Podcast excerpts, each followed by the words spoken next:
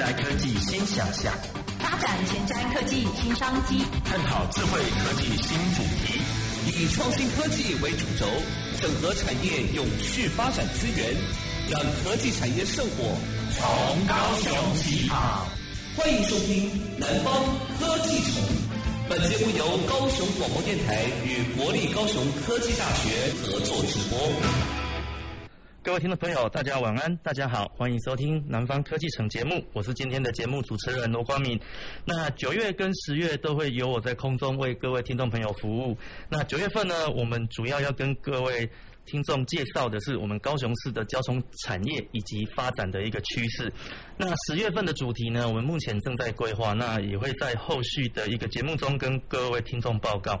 那也希望支持我们的朋友，哦，可以把我们的频道分享出去，然后让更多的人听见我们的声音。好，那今天呢，要跟大家聊的主题是港都的交通现况与趋势，那以及我们的整体交通建设，哦，它所牵动的一个产业。那我想各位听众朋友都很清楚，就是我们高雄呢，其实有三十八个行政区，那幅员是非常非常的广大。那为了整驱动整个城市的一个交通，让整个城市的一个神经可以。可以很充分的链接起来，然后也也借此来减少整个空气污染，然后降低市民的一个负载。整个高雄市政府呢，其实这几年哦，尤其在交通局这几年，它引进了非常多的一个多元公共载具，那例如像公车式的计程车，或者是整合式月票等等。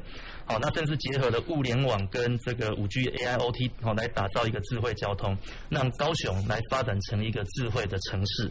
那所以呢，整个高雄的建设，事实上这几年是非常的蓬勃了。那所以我们今天很荣幸的邀请到我们高雄市交通局的副局长，这个刘副局长来跟我们各位听众朋友分享。呃，那个有请刘副局长。哎，主持人罗老师，还有呃呃各位听众朋友，呃大家好。啊，我是高雄市交通局副局长，呃，我是刘建邦，哎，大家好。是是，副局长你好，非常荣幸可以邀请到你来来跟我们分享这一集的一个主题。那我想刚刚我提到，就是说高雄市这几年我们有蛮多的一个交通建设，尤其在大通大众的这个交通工具上。那可不可以请您先跟我们的这个听众朋友介绍一下这几年我们高雄市交通局为我们做的哪一些？好，是呃，我想谢谢那个呃主持人的呃的这个提问哈。那那个这两年哈，其实，在陈市长上任以后哈，非常重视我们的整个交通建设。我想大家都知道，市长是以两年当四年用哈，什么都定定定。那大家耳熟能详的，大家可能都知道，就是我们所谓的四线齐发。所以我们要讲公共运输，我们一定要先讲，就是说我们的骨干。那骨干的话，就是说我们现未来呢，我们的 呃捷运不会只有红线，还有我们现在的橘线。好，未来还有我们的所谓的黄线啊。那黄线之外呢，再来我们红线呢也会做延伸，就是我们的冈山路竹延伸线。那再来的话就是小港林园的延伸线啊。那再加上黄线就是三条线。那另外第四件哈就是我们的轻轨。那轻轨呢，我们现在是到美术馆站，那预计十月初就会通车到那个我们的所谓的 C 二十四站，就是我们的爱河之心。所以我们未来还有五站。会呃近期会做通车，那也预计在在明年哈，大概也是明年底哈，就一百一十二年底，我们的轻轨就会成员啊，我们把它叫做就是等于说高雄的心脏，我们把它让它活络起来。那这样的话，对于比如说外来客啊，他来到呃高雄要做一些观光，哦，那这样的话他会更呃更方便。是，而且轻轨它经过的站，比如说像博二、大义。呃，大港桥，然后还有我们的真爱码头，然后到光荣码头等等，都是非常非常有具有国际那种景观的的景点，对，所以它是非常有吸引力的。是。那诚如我们之前在呃轻轨在出刊的时候，我们的出刊委员说啊，那因为呃高雄的轻轨其实是非常有特色，未来呢，我们可以讲说啊，这个。你如果是台湾人哈，你没有搭过高雄轻轨，就不能叫台湾人。哎，对，因为真的是非常有特色。是，所以当然也希望我们自己的高雄市民来多多使用。那其他的地方的民众也到高雄以后来体验一下我们轻轨。嗯哼。那至于在呃，我们轨道运输之外，其实我们在呃公路的所谓的公车，或者是我们所所谓的辅助性的公车，我们也做了很多。是啊，比如说像我们的公车哈，我们公车在数位化的部分其实做的不错。我想很多民众哈，大概都有使用我们的所谓的 iBus。我们自己，我们那个交通局有一个所谓的 iBus 的 APP。那这个 APP 的话，就是大家都可以去查说，哎，公车现在还有几分钟要到站。所以呢，像我自己搭车的经验，哈，我之前在中华路哈，那个搭公车，我就发现，哎，只有我一个人先站在公车站，公车可能还有十几分钟到。但是等到还有大概三到五分钟的时候，哎，学生都跑出来了。哦。因为大家都会用下载这个 APP，大家都会用 iBus，所以他知道，哎，公车要到了，他再来。那呃，这个是数位化的基础，我们给民众一个资讯。对。那再来的话，就是说，我们现在大家可能如果有搭公车，也发现我们现在的公车，其实我们包含捷运也都改变了。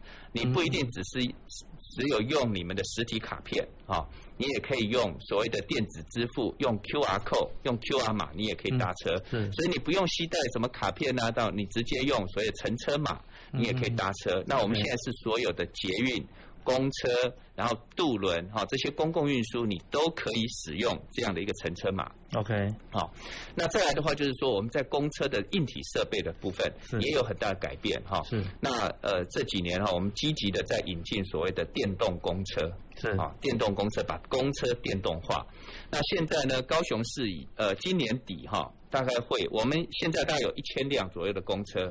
到今年底哈，大概会有接近两百五十辆，也就大概有二十五 percent 的电动公车。哦哈，那二十五 percent 的电动公车，大概就是我们现在是全台湾哈，就是说六都里面，我们电动公车的比例是最高的。是，所以大家搭乘电动公车，你就会感受到，哎，它比较安静，对，它行驶起来比较平稳。对，啊，那我想这个部分也是一个很大的改变。是，好，那再来的话，其实我们还有一个就是比较走到稍稍有一点点偏乡。嗯哼，好，就是说，因为刚刚主持人一开场也提到，我们高雄其实幅员很大，我们有市中心，人口大概有一万多人的，一平方公里一万多人的，我们也有到，比如说到北高雄，人口密度可能两千人左右，对，甚至到奇奇美九区的话，人口密度大概都在可能五百人以下。嗯哼，那这样的一个发展上的一个差异的时候呢，很难用所谓的传统的公车去服务，所以我们就有所谓的公车式小黄。哦，我们在一百零三年就有，因为有一些公车呢，确实你用一台公车可以坐呃四十人坐的公车，你对，但是如果人数不够的话，那成本就很高，没错，所以我们就用所谓的计程车来替代我们的公车。好，那这个的部分，我们现在已经有六十一条路线，哦，一年多，对，有六十一条路线，所以也是这个是我们在全台湾算发展最早，嗯哼，而且。比较哈，公车是小黄，它的车公里成本哈，比一般的公车成本大概节省了大概有三十 percent。哦，好，所以公车是小黄这部分其实是比较偏乡的地方在使用。哎，我们也不能把它叫做偏乡，就是说它变变成比较人口密度低一点，叫做市郊好。市郊，OK。因为偏乡大家会认为是奇美九区，是好，那种是比较偏乡，哦所以算市郊。OK。那另外一个部分还有一个我们。今年一月开始的一个新的服务哈，我们叫做呃幸福共享美农购。嗯哼，好，那这个服务的特殊地点就是说，我们又不是用公呃用计程车来替代公车了，我们是用在地的呃呃民间的组织哈，叫做 NGO 哈，就是非营利组织哈，他们来帮我们找。在地的车辆，在地的司机来去经营在地的这种比较弹性的服务，是。来去服务像小朋友他们要上学，或者是老人要到像到呃所谓的文件站，或者是到所谓的社区像那个美农有所谓的五老学堂，哈，或社区发展协会，或者去看病。是好，那这样的一个服务呢，我们就是用在地的车子服务在地的人。那他是用所谓的预约派遣制，然后大家用共乘。那这样的一个服务也非常受到民众的好评。是，所以我们都尽量就是说从呃骨干，然后到到接驳，然后到最后一里，甚至到比较偏乡，我们会提供弹性多元的运输服务，是来服务我们的市民。是，那这些它其实是针比较针对在地生活的民众。那如果像我们如果外地的游客到您刚刚讲的美浓这个地方去，他有办法享受这样子的一个服务吗？呃，外地的游客，呃，我们现在还是先以就是所谓的一般的固定的公车这样的一个服务为主。是，是，但是当然我刚刚讲的就是说我们的幸福共享美浓购的服务，它现在已经也申请了，变成是所谓我们高雄第一个所谓民间 NGO 来经营的市区汽车客运业，所以当然它也可以服务是。观光客，是是是，但是我们当然也不希望观光客哈去影响到 我们一般民众的那个出行，所以这个部分我们会逐步来去扩展它的服务。是是是，所以刚刚听到哎副局长您介绍了这么多，我自己有个感觉啦，就是说其实整个高雄市目前在这个大众运输上，它的种类是蛮多元的。那这么多元的情况下，我不知道市政府这边。是如何去跟民众宣导这样子的一个？因为像我自己本身是开车主，那我其实搭搭乘大众交通工具的机会不多。对。那所以其实我在高雄十几年了，我也。就你刚刚所讲的很多东西，其实我是今天是第一次听到。是，对。那这边我们市政府这边如何去有做什么样子的一个宣导的一个做？我想呃，宣导的部分哈，还有体验的部分哈，可能我要带到另外一个我们呃现在在讲的所谓的整合式的服务啦，或者是说我们怎么样透过呃我们在。民间企业都讲的所谓的顾客关系管理，我们怎么样可以做到这这样一这这一件事情哈？是。那在我们公共运输现在都数位化以后，我们已经看到一个曙光了。这个曙光就在于说，我们现在都用电子支付，对，都用手机来去做交易。那高雄市我们是很有幸，我们是第一个哈，全国第一个完成所谓我们运输业的数位转型，大家都可以用。那个呃电子支付哈，就是我们现在所有的车车上哈，捷运、公车、渡轮，还有呃都可以用那个呃 QR code，啊轻轨也可以用 QR code，所以你可以用你手机的载具，然后下用乘车码就可以直接。呃，搭车是，那搭车以后，我们其实都会记录你这个人啊，谁搭，什么时候搭啊，然后你搭乘的次数，所以我们就可以做这样的所谓的顾客关系管理。哦，那再来的话，就是说我们可以透过所谓的推荐行销，嗯哼，那这个举举个例子，要怎么样说呢？就是说我们现在有一个整合性的服务，叫做 Mango。特别要跟所有的高雄市民再次强调说，我们高雄有很骄傲的一个叫做 Mango 的服务。那为什么 Mango 很值得我们骄傲呢？因为这近五年了哈，我想说应该差不多近五年讲不为过。现在全球在交通上发展的趋势都在讲所谓的交通行动服务，嗯就是所谓的 Mobility as a Service 啊，MaaS 简称 MaaS。OK，好那。我们的 Mango 的服务呢，是现在全全台湾唯一啊成功的一个 Mango 的案例，甚至在亚洲来看都是很极其少数成功的一个 Mass 的案例。是啊，那大家就好奇了，那什么叫做 Mass？对啊，Mass 简单的就讲，就是说我可以把呃这些刚刚讲的捷运、公车、渡轮，然后甚至共享的运具，像我们的 U-Bike。啊，像我们的还有一些什么 WeMo 共享的机车、计程车，我可不可以把这些服务都整合起来？嗯哼。那民众你要出出门的时候，你要想要到目的地的时候，我就告诉你，你可能可以搭捷运哦，再使用共享的 WeMo，或者是你可以用 U-Bike，然后再转公车，然后到就可以到目的地，或者你到目的地再骑个 U-Bike。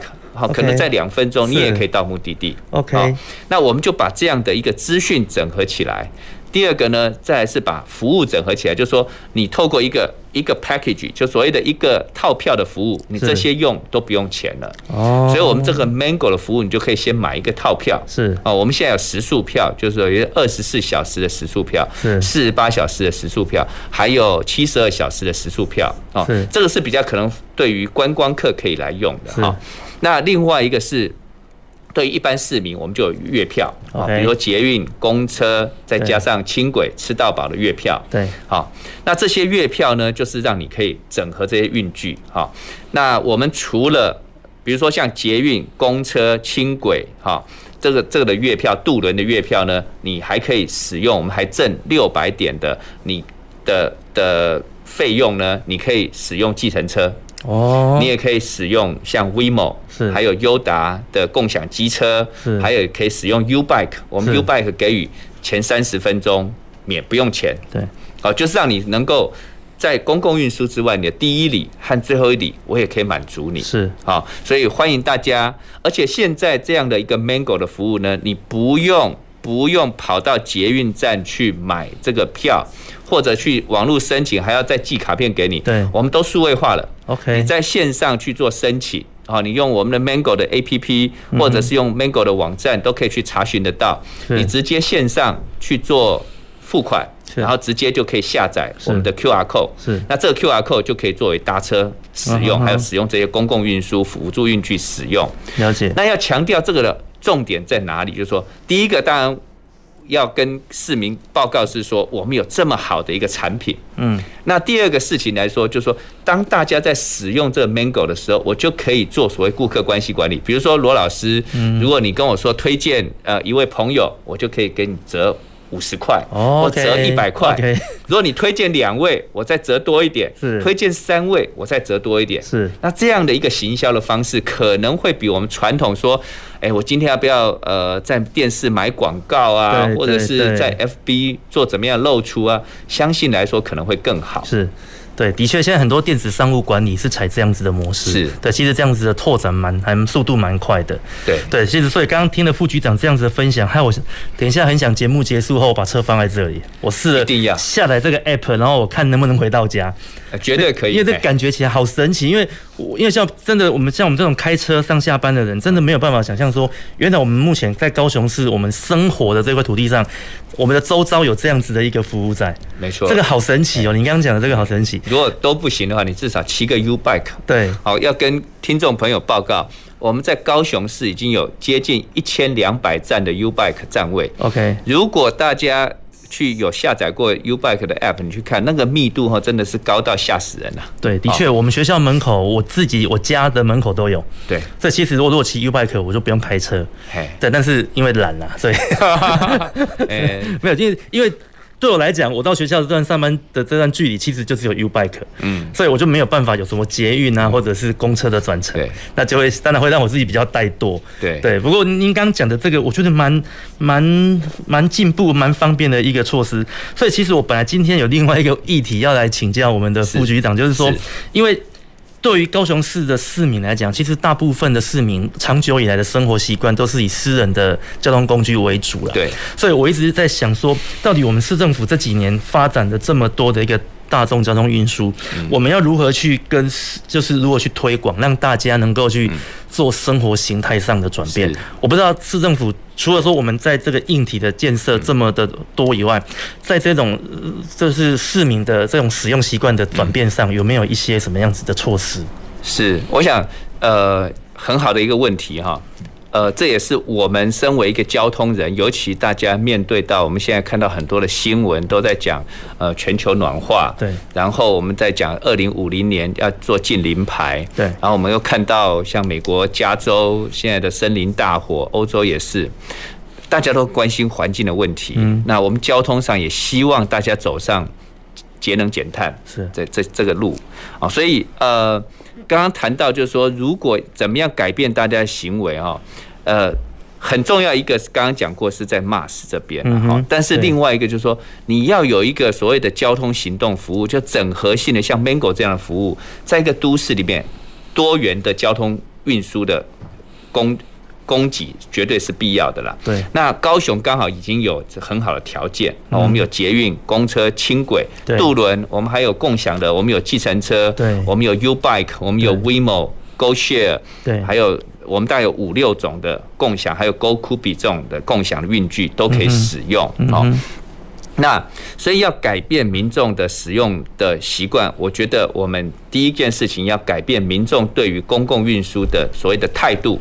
对，他才有使用的意愿。好，那态度上来看的话，我我这也是我们最近在努力的一件事情啊。比如说公车啊，那我们民以往像我们在呃六月的时候也办过一个呃公民参与的活动啊，讨论公车，你为什么不搭公车？是啊，那民众就会有讲，有的是说，哎，公车有时候有的说班距。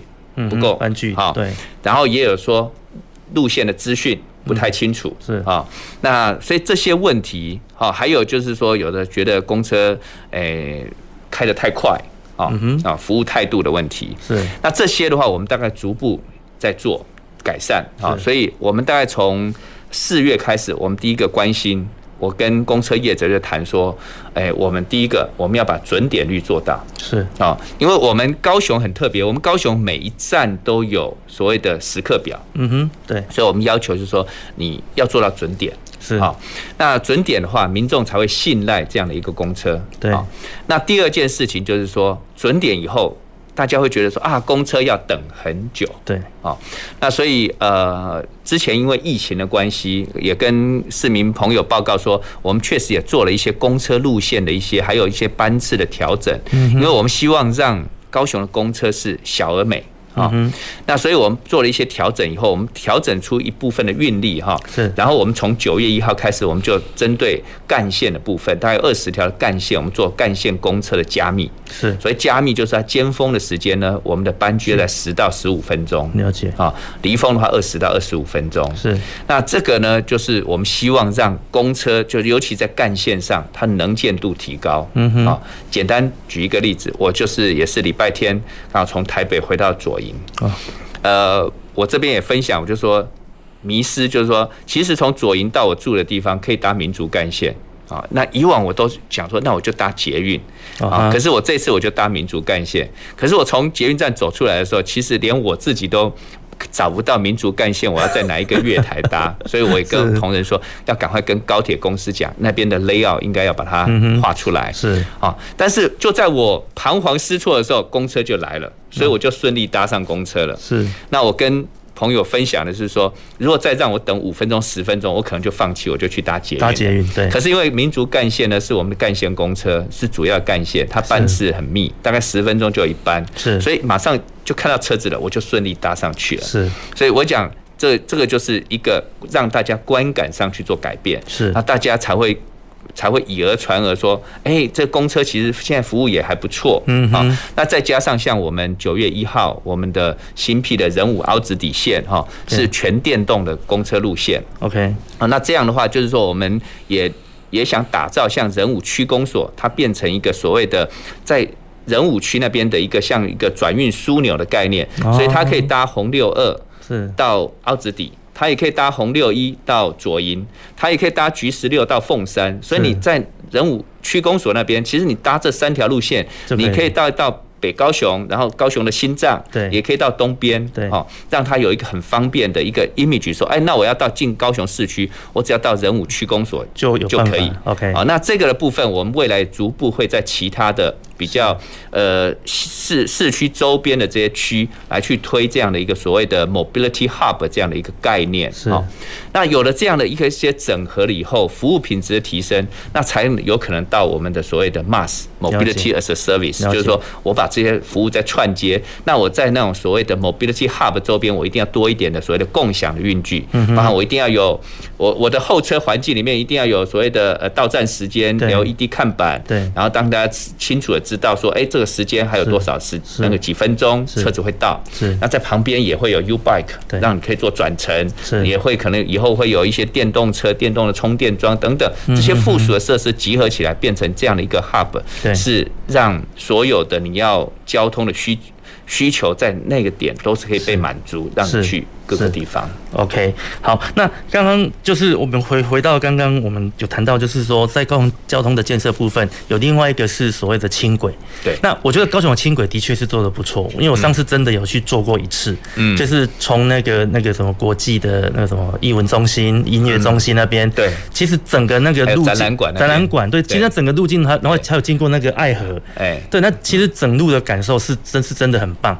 那没错，像我之前去澳洲、去雪梨、去法国。而且意大利，他们其实也都有城市内的那种电车，对。但是他们那种电车就让我觉得破旧，很破旧，就是一种有很怀 很怀旧的感觉。你你会怀疑说，他们这种就是一种很古老的交通工具。是。可是回到高雄，我们自己在搭乘的时候，我们觉得那是一种很先进的交通工具。对。那我现在想要想要请教，就是说，那未来高雄市在这一种，例如像轨道运输的部分，我们还有没有其他的一个线路的规划？哦，其他的线路的规划哈都还有啦，包含像我们在讲捷运的子线啊这些，因为这部分的资讯我没有准备的那么充分啊哈。当然市民朋友如果有兴趣，其实在我们捷运局的官网上哈都都呃。呃，里面资料都很充分，包含像子线，我呃大概昨天前天才看到，它其实就是要往，所以它叫做诶诶。欸欸好像叫做科技线还是大大学线，它可以到像到可以到燕巢哦，OK，好，那那就到从紫关那边，然后可以一路到燕巢。那像这些路线都是在规划中，所以我们有的是像呃刚刚讲的冈山要到呃呃冈山站那个部分，其实是呃已经在进行中了。对，一百一十三年会通车。对，那冈山路竹的延伸线大概是已经。呃呃，今年已经通过综合规划，对，那黄线也是已经核定了呃综合规划的报告，是。那小港林园线呢是八月，今年八月呢综合规划的报告经在国发会同意送那个行政院核定，是。那这些都是既定的。那轻轨成员这是就是嘛，持续在施作中。是。那再来其他的一些延伸线的部分或者新的路线呢，那个在。在上面都有。那未来其实这样的一个路网，再搭配到我们的呃公车系统，我们的共享的运具的服务系统，那会让我们的交通，也就是说，刚刚其实主持人一直强调，我们怎么样可以让我们的市民，就是说，哎，你可以不要用汽。不用开自己的车，对对，或者是骑自己的机车，对，让你可以让你交通更安全。对，那这样的话，我们就是希望透过这些运具都把它整合起来。对，在我们的 MaaS 系统里面。对，因为像我以前在台北读书的时候，我在台北住了十十一年、十二年。是，其实我出门。大部分的时间是搭捷运跟公车，对，就因为我发现我自己骑车出去没有比较方便，嗯，我在那边等红绿灯的时间、停车的时间，其实我搭车其实更更方便。我觉得那是一种生活心态的改变。虽然我是一个很喜欢自己开车或骑车的人，对，但是到了那个环境里面，因为它提供给我一个更便利的一个选择，嗯，所以我就会去做这样子的选择。是对，好，那所以我这边还有一个一个问题，我不知道。有点不太礼貌，不知道该不该问，就是因为高雄市的捷运其实只有三节车厢嘛，嗯，我们什么时候会变六节？哎、欸，这个我真的也没有办法现现在答复给你，但是其实呃，这个要多少的供给，一定要跟需求去相匹配。对对，当然，如果我们的民众好，大家都很踊跃的去搭，到。班班客满的时候，我相信那时候就是一定会，甚至也不用到班班客满了。对，我们有这样的一个需求，对，那我们也非常期待大家哈，嗯哼，大家踊跃的去搭，不要只是假日搭，对，平常日也要搭，任何时间都想到我们搭捷运，我们有很方便的 U-Bike 可以做转乘，是。啊，那那多使用，我相信他会有这样的一天。OK OK，当然我们真的很希望看到这样，因为高雄是一个这么大的一个城市，其实有这么好的大众交通工具的系统。我觉得市民朋友们应该要多多支持这一块。是我自己的感觉，是因为一个进步的城市，的确是应该要像这样子。对对。好，OK，那我想节目的上半场我们介绍了高雄市目前一个大众交通建设的一个状况，那也非常感谢我们刘副局长在这边给我们进行一个说明。那我们先休息一下，待会儿再回到南方科技城节目。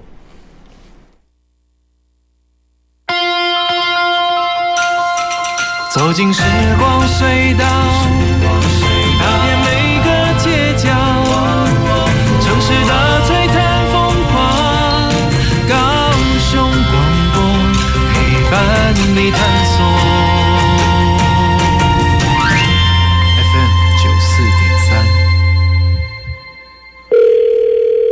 转接语音信箱，嘟声后开始计费。如不留言，请挂断。嚯，气死我了！到底在搞什么啊？怎么啦？我刚才在线上游戏认识一个朋友，他说十万的游戏币只要三千元，钱汇过去给他，电话就打不通了，赖也封锁我，气死我了。哎呦，早就跟你说过了，网络上的现金交易啊，都是有风险的。你一定是遇到诈骗了啦，还不赶快报警？网络游戏陷阱多，切勿任意与陌生人金钱交易，以免造成财产损失。高雄九四三关心您。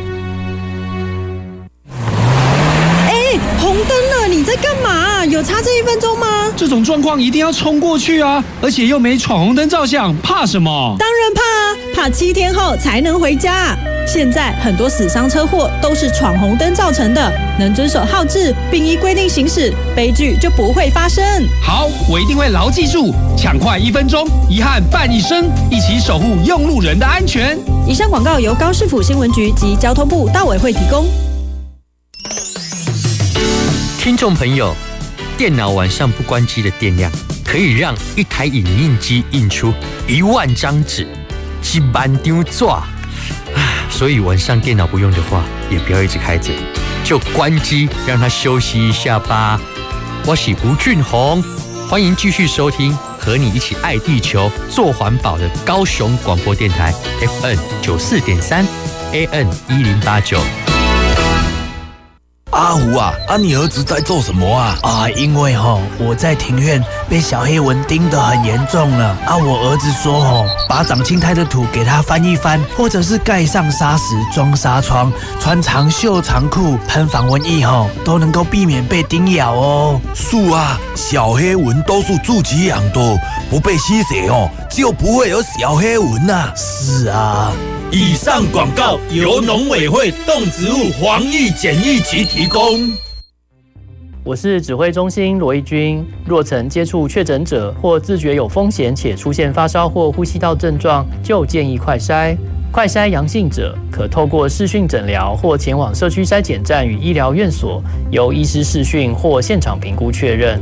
如符合六十五岁以上或慢性病等条件，由医师评估后开立药物，请遵照医嘱服药。疫苗打三剂，一起做防疫。有政府，请安心。以上广告由行政院与机关署提供。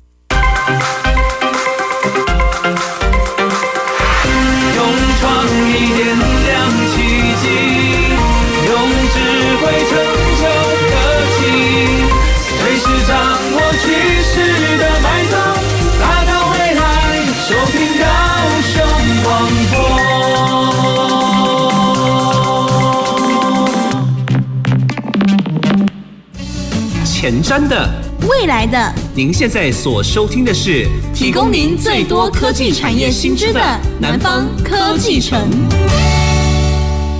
欢迎回到南方科技城节目，本节目是高雄广播电台与国立高雄科技大学合作制播。今天我们邀请到的来宾是高雄市交通局刘建邦副局长，来跟我们聊聊港都交通的现况与趋势。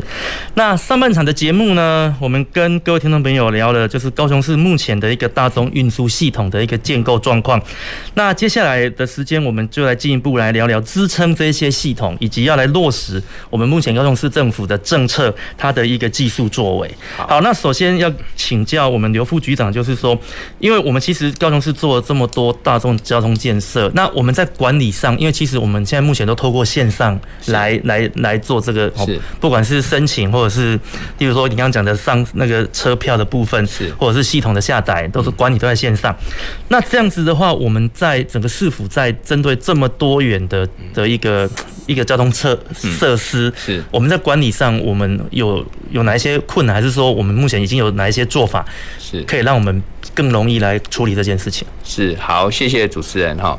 那也跟各位听众报告哈，就是说，呃，我刚刚有提到，就是说我们一直在做所谓的数位转型，对啊。那我们也把公共运输做这样数位转型。那再来的话，就是说我们要透过数位转型以后，做更智慧化的管理。好，那这个部分呢，其实我们高雄市政府还有交通局呢，都非常努力在做。所以这边也跟呃听众朋友，也跟主持人哈分享一个好消息。像我们呃的智慧交通呢，得过很多的奖，尤其是今年九月哈，呃大概就两周后哈，在那个呃呃美国的呃呃洛杉矶哈，是会呃一个智慧运输的世界大会。那我们高雄市政府哈，就高雄市哈，我们得到了所谓他们名人堂的地方政府成就奖哦，哦，这就是因为我们这几年推动智慧交通上的一些成果是。那当然要推动这样的一个智慧交通呢。就一定要跟产业一起做合作，对哦。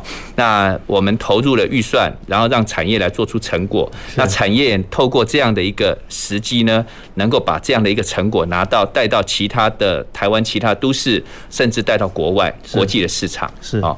那所以在这几里面呢，呃，几个比较重要性的可以来做发展的，就是说，刚刚当然我们讲过，所谓公车，像我们的公车的电动化，是，那我们呃。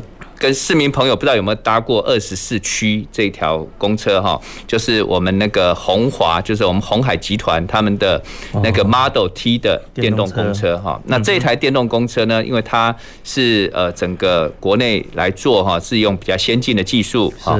那它也结合到国内很多的产业哈，不管从车辆的外观到车子上周边很多的 sensor，然后让这车子运行更安全啊。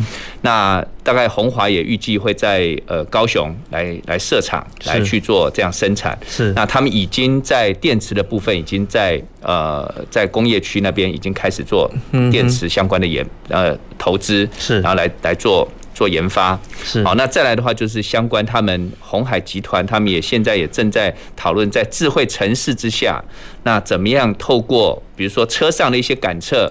那我可以知道，比如说道路是不是有坑洞？对，我可不可以做更好的治理？那这样的一个整个对于智慧城市治理这样的一个 solution，我们也在跟他们在讨论这样的一个合作可能性。是，那他可以把高雄当做一个所谓的我们的叫做一个生活性的一个场域，好，让他来练验呃，等于说淬炼他们的技术。是，那他们就可以把整个的方案来提出去。OK，好，所以我们在跟呃。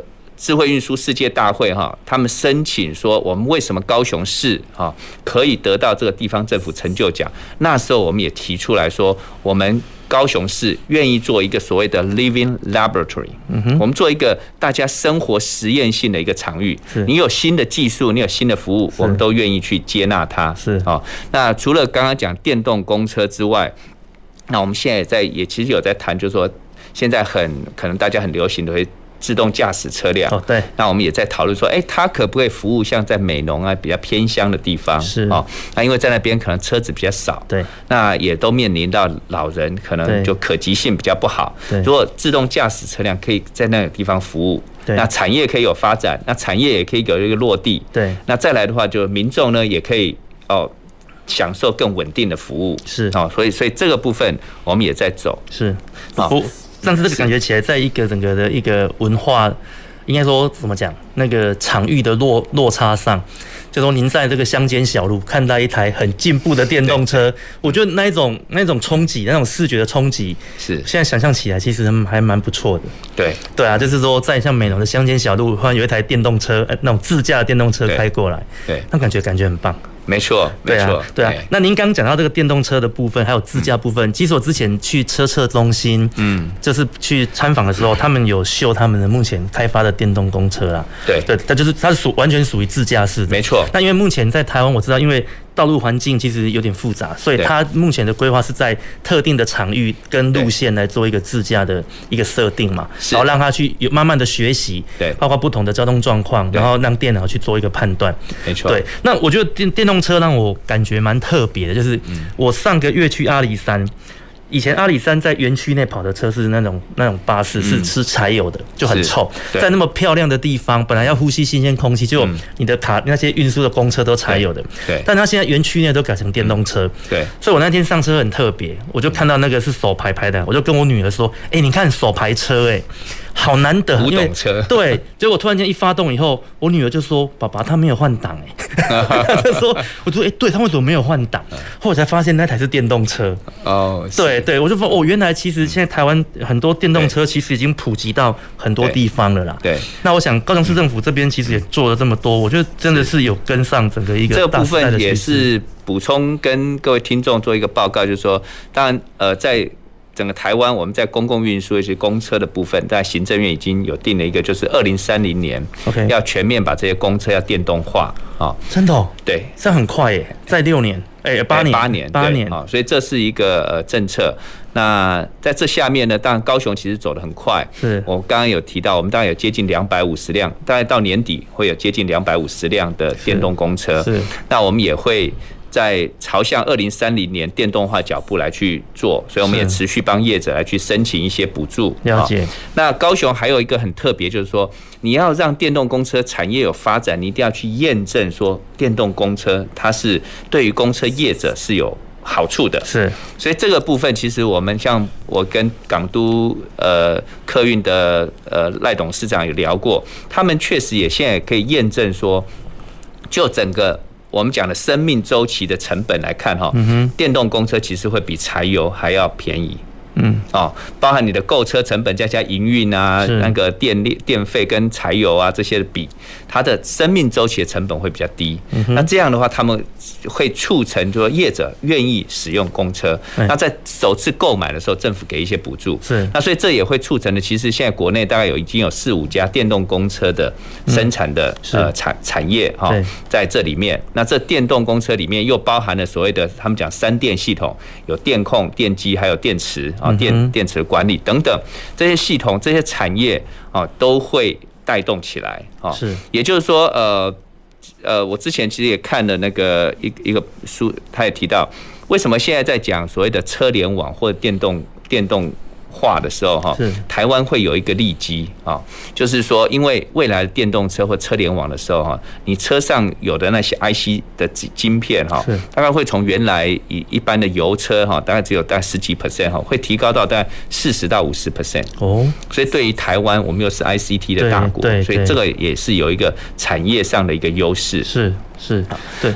对，OK，OK，、okay, okay, 所以那您刚刚提到这个这个电动车的部分，那所以我在想的一个问题就是说，那因为它整个电动车，包括整个在智慧化的过程中，它一定会用到 AIoT 或是五 G 的技术嘛？没错。那这个部分在我们高雄在地产业上，除了说目前这些业者他把它应用在这个车辆上，那后续它有没有什么其他的一个应用领域？呃，现在我们另外一个关注的就是所谓的车联网。哦，车联网对。那因为呃，其实像高雄哈，不只是公车啦，因为高雄的大型车很多，我们这边有很多的产业啊，还有港口，所以我们大型车很多。那大型车很多，相对来说，对于我们的交通安全，因为我们有很多机车，嗯哼，大车和机车相存在的时候，就造成了很多风险的因子。对对。好，那现在的话，国际上车联网。或者自驾车的发展，它最重要的一个其实发展大家关心的就其实就是解决安全的问题。是我可不可以透过车子上的一些感测装置，或者是我跟车路的一些互动，然后知道，比如说临近有车子在我旁边，我给给一些警示，或者是我到了路口，那有有行人通过，我可以透过现在有所谓的 AI 的 CCTV，把这种人工智慧的功能，把它放在所谓的呃摄影机上面，我就可以辨识说，哦，有一个人他要穿过路口，对，那我也可以知道他穿过路口的速度，那也可以知道说，哎，车子要通过的时候，会不会对他造成相对的危险，对，那他如果有危险，他可以把这样讯息呢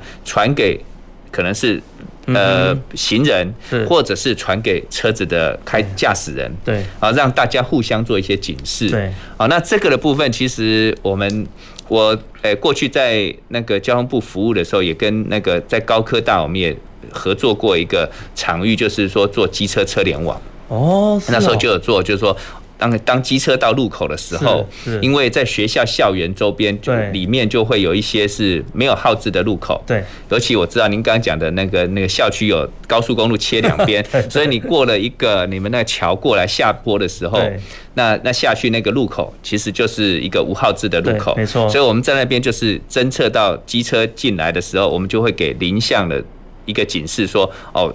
呃，比如说右方有来车，啊，那或左方有来车，那如果他在下坡路段，如果速度太快，我们也会说，呃，请减速，OK，给这样的一些讯息。是，那这些都是用到一些所谓的车路的一些感测装置，对，哦，所以它的基础都是我们这样这些产业，不管你是用你用微波的这些的侦测器，或者是你用影像侦测器，对，然后你一定要有路侧就会有一个所谓的我们电脑。哦，工业电脑 IPC，然后去做运算，运算完以后再把这些讯号透过一个网络，然后把它传送。对，我想这些是呃一个发展重点。那把这样的一个东西，如果应用在我们公车的话，其实我们现在也在思考，就是说我们在高雄可不可以有一个公车所谓的优先的一个类似呃不一定要专用道啦，就是说它如果到路口的时候快要变红灯了。那我可不可以延长一下绿灯，让它能够过去？哦，OK。那这样的就是说，让公车在路口可以做优优先。是，因为我个人搭公车的经验就是说，可能大家在高雄开车，应该都觉得我们路口哈连锁做的还不错，你可以一下开好几个路口 都可以开过去。是，但是公车因为它要停等载客，通常它一停等载客，可能本来可以连锁的那个时间就被消耗掉了。对，没错。消耗掉了以后就一停，一停的话，因为我们的周期相对来说如果比较长的话呢，公车就会让它停等很久。嗯哼。所以我们也在想说。明后年可能会做类似这样公车优先的系统。OK，那除了对公车乘客会或者公车营运的效率会比较好，那乘客也会觉得比较快。另外一个也会带动这样的一个相关的产业。对对对，哎，的确，您刚刚讲的这个这个想法好棒哦，就是让大众。大众的交通工具优优先行，或者是给他一个更大的一个一个宽裕的时间。对，我觉得这真的是一个不不错的选择。是。不过您刚刚提到就是那个交交通不连续的问题，我就突然刚刚想到，我们学校最近啊，那个校门口出去本来的绿灯是连连续八个，嗯，可是现在突然间不知道为什么上个月突然间变成。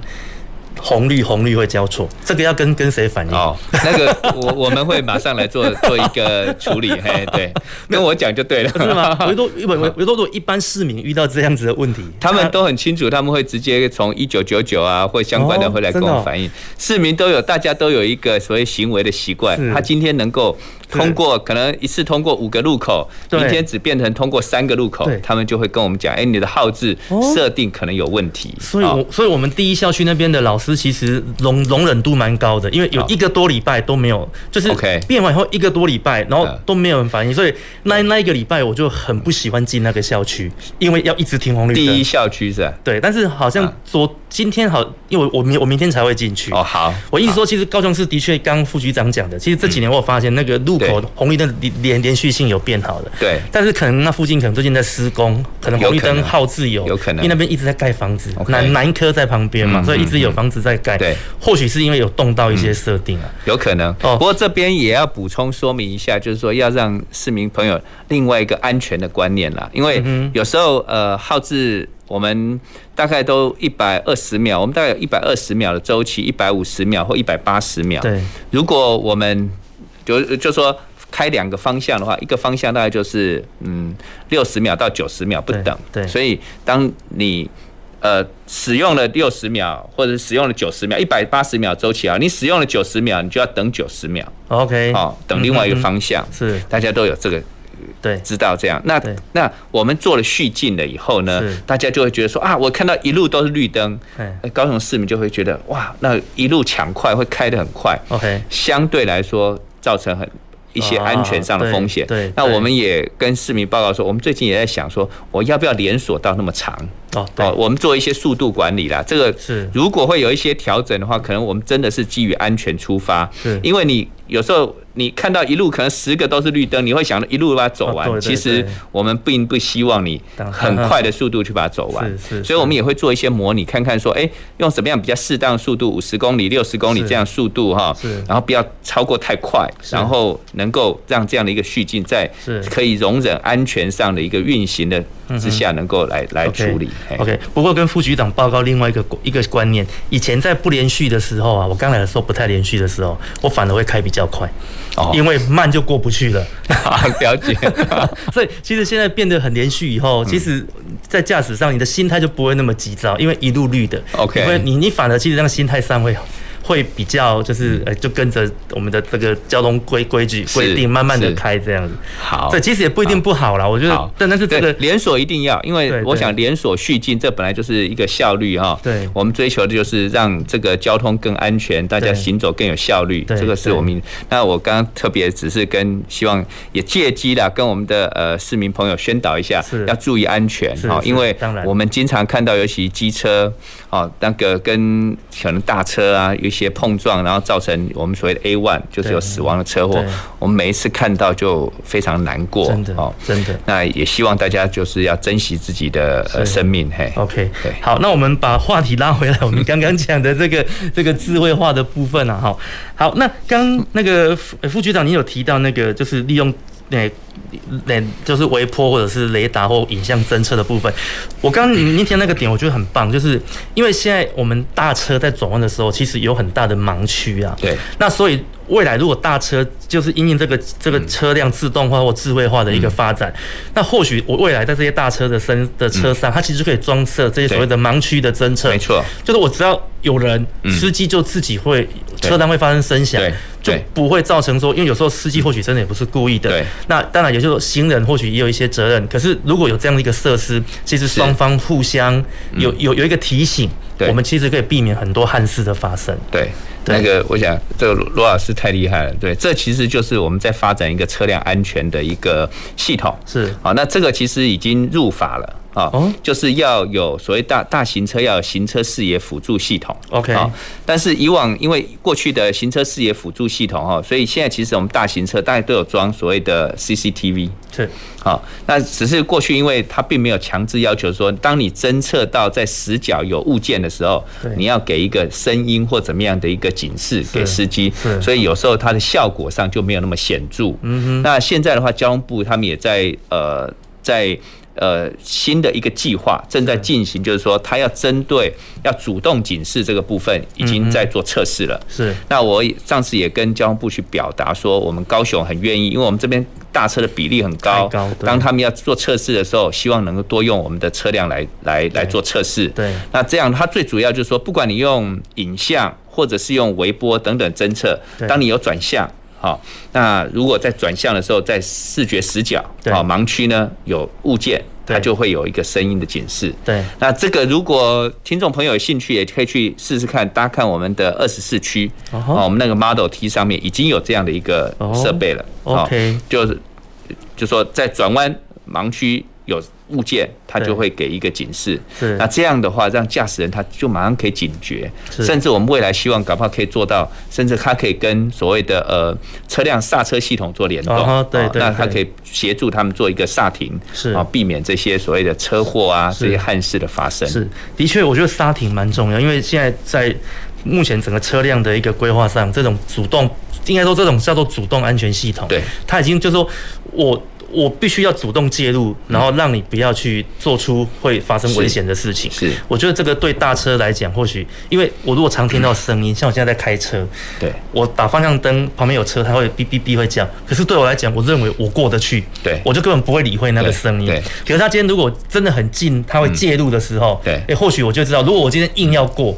我的车子事实上是会会有有一些阻阻止我做这件事的这个动作，没错，对，或许它会那个整个的效果会比较的敏的直觉一点。是，好，那再回到这边，就是说，那目前高雄市哦，我们有这样子的一个系统哦，包括有这样子一个发展，嗯，那有没有周边的一些厂商在高雄来配合这样子的一个计划在进行？呃，其实还蛮多的啦，哦，那包含就是说我们在呃。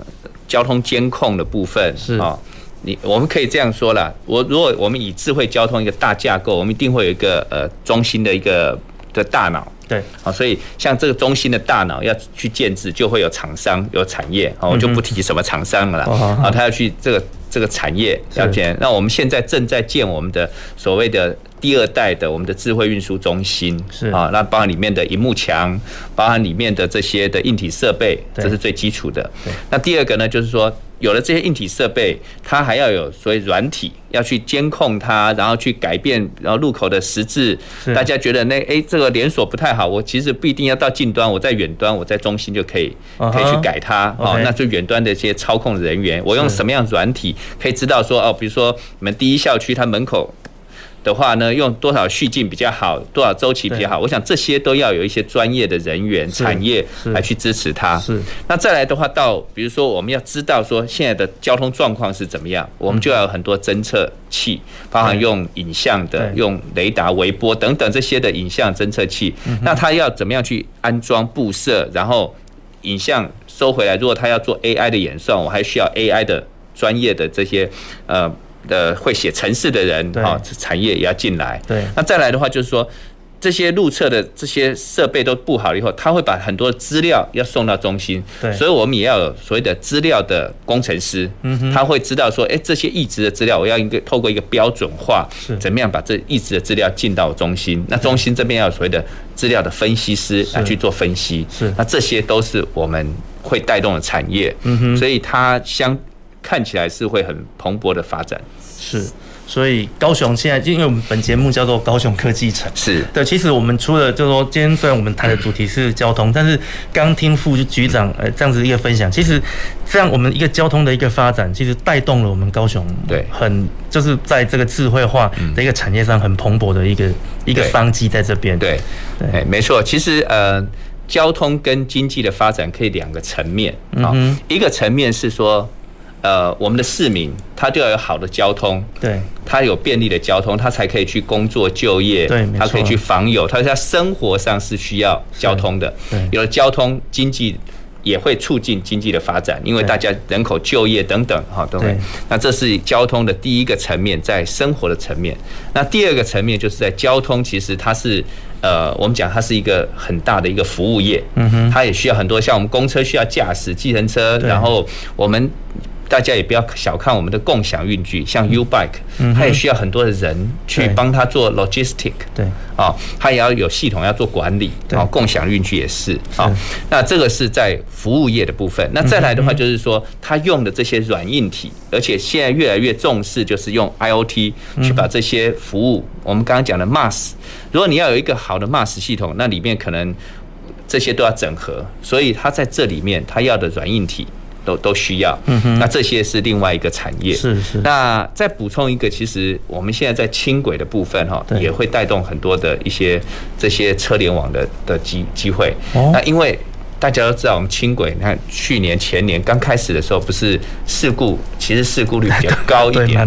但是其实从去年下半年到今年，是相对少很多。对，为什么会？我们就是透过所谓的 IoT，就是我们透过我们有一个轻轻轨防碰撞的系统。哦。就是我在路口，尤其凯旋路那边，然后我们就会透过去侦测，告诉告诉哎，知道说你可能有。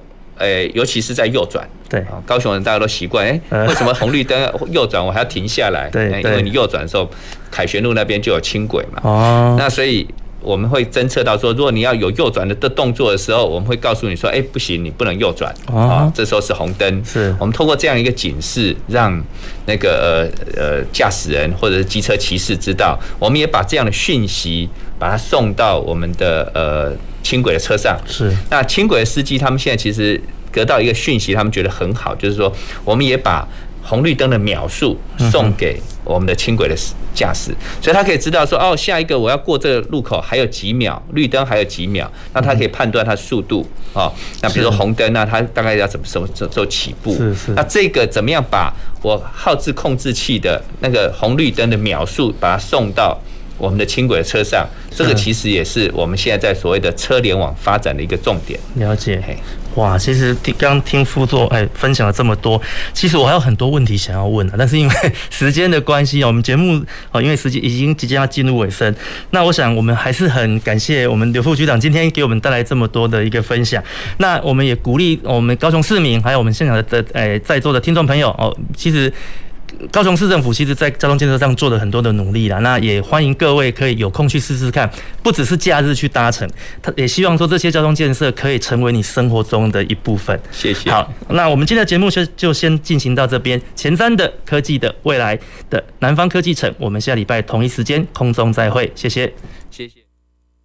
南方科技城节目由高雄广播电台与国立高雄科技大学合作直播，感谢您的收听。